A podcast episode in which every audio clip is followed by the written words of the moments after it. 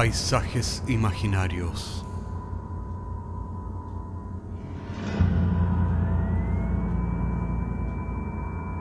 Una producción Cortés Rojas.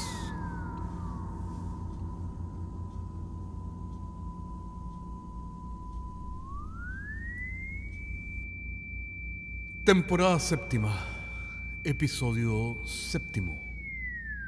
Laura. A veces la belleza se encuentra en lugares insospechados y hay que hacer un esfuerzo para descubrirla. Cuando el tiempo pasa, esa belleza física se transmuta en una belleza más profunda. Estudié arte en la universidad. Ya saben, pintura, escultura, dibujo, fotografía y todas esas cosas que entran en la materia de las artes visuales. Creo que fue en el segundo año cuando comenzamos a trabajar por fin con modelo desnuda. El profesor de ese entonces, don Boris, nos preparó psicológicamente para tener la actitud correcta en esas clases. Nos habló principalmente del respeto al cuerpo humano. La modelo era una mujer en la mitad de su vida, su cuerpo era firme y más bien grande. Durante los meses de invierno recuerdo que la sala era acondicionada con calefactores especiales dirigidos hacia ella. Ella era una mujer de pocas palabras, un tanto misteriosa. Recuerdo que en la mitad de la sesión don Boris le tenía preparada su bata y un café para que se reanimara. Siempre me llamó la atención la delicadeza con que nuestro maestro de dibujo trataba a nuestra modelo. Antes de comenzar la clase, se les veía a ambos tomando un café en el casino de la universidad. Algunos años más tarde, me encontré casualmente con mi profesor Boris en el centro de la ciudad. Para ese entonces yo ya había egresado de la carrera de artes y había obtenido mi primer trabajo como maestro de manera que tenía mucho que contar. El profesor Boris, por su parte, eh, se había jubilado. Estaba a punto de tomar el metro, de manera que no tuvimos tiempo de charlar, pero me invitó a su casa, que lo visitara esa noche.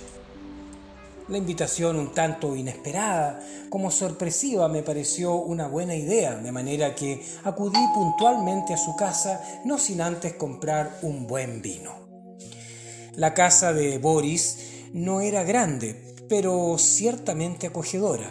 Una casa llena de detalles. Lo primero que llamaba la atención era la cantidad de desnudos al óleo que lucían sus paredes empapeladas de un color verde oliva con filetes de un discreto amarillo de Nápoles. Había una pintura donde estaba nuestra modelo, Laura. Estaba hecho en una exquisita gama de colores que van desde el lila casi inmaterial y tizoso hasta los cálidos colores del cuerpo de Laura, que se fundían creando una atmósfera moderna y muy llamativa, decorativa, diría yo. También había una escultura en piedra ónix, negra, brillante, representaba un poderoso torso masculino, cuya dureza y suavidad al mismo tiempo invitaba a tocarlo. Había también, por cierto, libros grandes de arte de buen empaste y una regia alfombra persa que seguramente se habría mantenido impecable a través de los años. Sobre la estantería con libros había una foto donde aparecía don Boris al lado de la modelo Laura. La foto estaba inconclusa, ya que aparecía el hombre Mm, recortado por la mitad de una tercera persona, que tal vez Don Boris no quería que apareciera en la foto. El detalle me pareció muy intrigante, de manera que me guardé mi impresión para mí mismo, al tiempo que mi ex profesor de dibujo destapaba la botella de vino añejo que yo había traído para la oportunidad. La noche se deslizó en amena charla. El espíritu del vino había hecho un buen trabajo, tornándonos locuaces y dinámicos, animados por la confianza que don Boris me había brindado, me atreví a preguntar por Laura, la modelo de la universidad. Don Boris me comentó escuetamente que había fallecido hace un par de años. Luego de un silencio, un sorbo de vino y como si estuviera hipnotizado con la mirada fija contemplando su propio pasado, don Boris me relató por fin la historia de Laura. Laura no es lo que te imaginas, muchacho, me dijo. Adivinando las conjeturas que nos hacíamos en la universidad acerca del verdadero tipo de relación que tendría el profesor con la modelo, don Boris se apresuró en explicarme. Nunca hubo nada romántico ni menos erótico entre nosotros, me aclaró. Entre Laura y yo hubo siempre la más pura y profunda amistad, en parte porque nos unía un mismo secreto.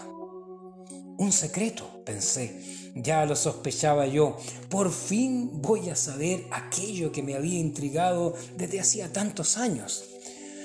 Como tú sabes, muchacho, Comencé mis estudios de arte hace muchísimos años en una especialización en fotografía. Nuestro profesor de aquel entonces se llamaba Humberto y este era un animal. Bueno, quiero que me entiendas, eh, quiero decir que era tan estricto y perfeccionista que todos le temíamos en la facultad. Era el tipo de maestro que era capaz de romper tus trabajos delante de todos si estos no cumplían con sus altos estándares de perfección. Más de una vez me amanecí para cumplir con las tremendas tareas que él exigía a cada uno de nosotros. Al finalizar el año y para aprobar su asignatura, el profesor Humberto nos pidió una especie de trabajo final, el cual debía incluir todas sus enseñanzas.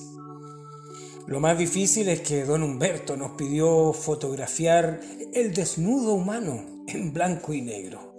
Algunos alumnos se atrevieron a protestar, argumentando lo difícil que sería para ellos conseguir personas dispuestas e idóneas para posar para la tesis. Don Humberto le respondió escuetamente que ese sería su problema, mas no el suyo. Típico de don Humberto. Por ese entonces yo vivía en el pueblo de Talagante, joven, irresponsable y temerario como era, acostumbraba a caminar de noche desde la universidad hasta la estación central, atravesando barrios oscuros y peligrosos. Una noche, desde un callejón oscuro, se me acercó una silueta. Era una muchacha, quien me dijo, chico, dame la suerte.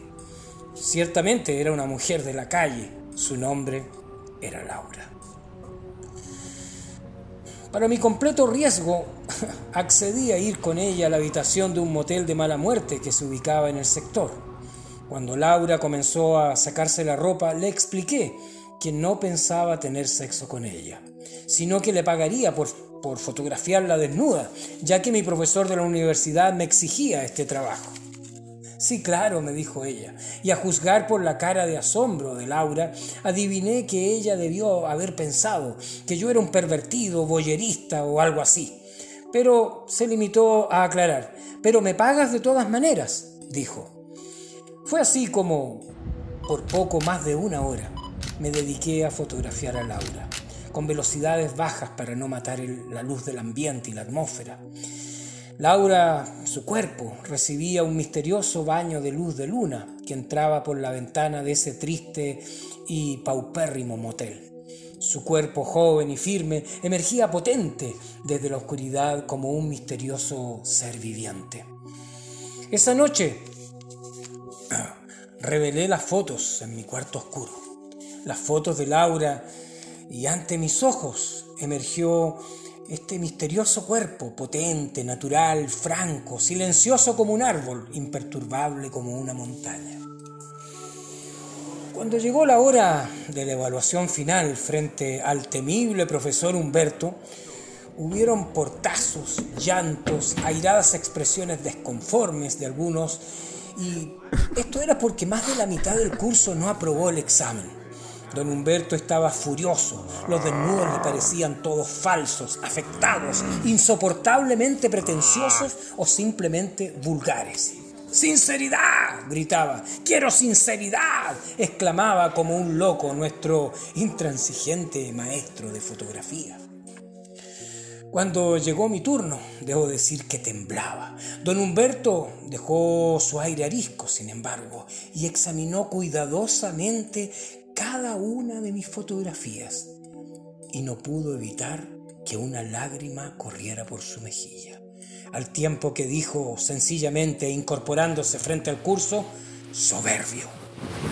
Luego se dirigió a todos diciendo, esto es lo que quiero, naturalidad. El desnudo se muestra como una ofrenda pura, como una flor.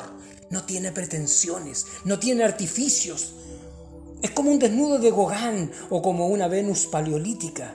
No hay pretensiones de ser algo que no se es. Es sencillamente una mujer. Sin discursos retóricos ni poesías superfluas. Es una mujer que en su sencillez se hace invencible y potente. Esa tarde, estimado muchacho, supe lo que era realmente la envidia humana. Podía sentir en el aire la manera con que el resto de mis compañeros que habían reprobado me miraban como sin querer perdonar la suerte de haber encontrado a la modelo perfecta en el ambiente perfecto. El profesor Humberto, por su parte, se dirigió en privado hacia mí y me preguntó por la modelo. ¿De dónde la había sacado? Se mostraba visiblemente interesado, casi demandante, diría yo. Pronto se producirá una vacante en la universidad, me dijo, y necesitamos una nueva modelo. Me encantaría que conversaras con ella. Me despedí del profesor asegurándole que hablaría con la modelo. Lo dije más por formalidad que por convicción, ya que encontraba francamente improbable volver a encontrarme con ella. Pero los caminos de Dios son misteriosos. Quiso el destino que me volviera a encontrar con Laura durante mi larga caminata de todos los días desde la universidad hacia la estación central. Esa noche fuimos a una plaza. Allí le mostré las fotos. Sus ojos se humedecieron. Esta soy yo, me dijo. Me pidió una de ellas, que por supuesto le regalé. Le dije que estudiaba fotografía. Esta vez sí me creyó que también le dije que había mostrado sus fotos en la universidad y que mi profesor titular estaba muy interesado en conocerla, ya que se necesitaba una modelo definitiva para la Facultad de Artes. Esta vez los ojos de Laura brillaron por primera vez, brillaron con esperanza. Ese lunes, Laura la vi en la mañana vestida de punta en blanco y de tacón en la oficina del profesor Humberto. Un día más tarde firmaba el contrato de trabajo. Desde entonces se transformó en nuestra querida modelo oficial, hasta su retiro y jubilación, como tú sabes. Desde entonces he recibido todos los años una tarjeta de Navidad y otra para mi cumpleaños, firmado por Laura. Tiempo más tarde me hice profesor titular de dibujo y el resto ya lo conoces, es historia. Y con respecto a Laura, claro, por supuesto, compartimos siempre ese dichoso secreto, nuestro culpable secreto, además de una hermosa amistad que duró toda la vida.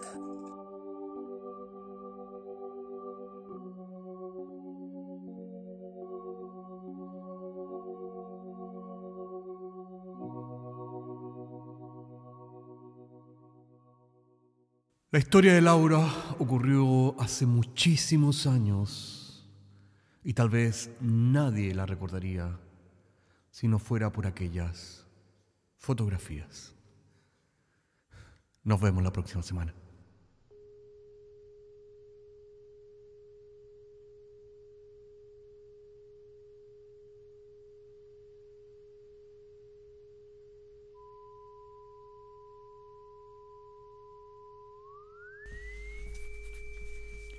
Paisajes Imaginarios es un podcast semanal que se distribuye con una licencia pública general. Puedes encontrarnos en iTunes, Spotify o donde quiera que escuches podcasts. Contáctenos a paisajes.caco.cl. Hasta la próxima semana.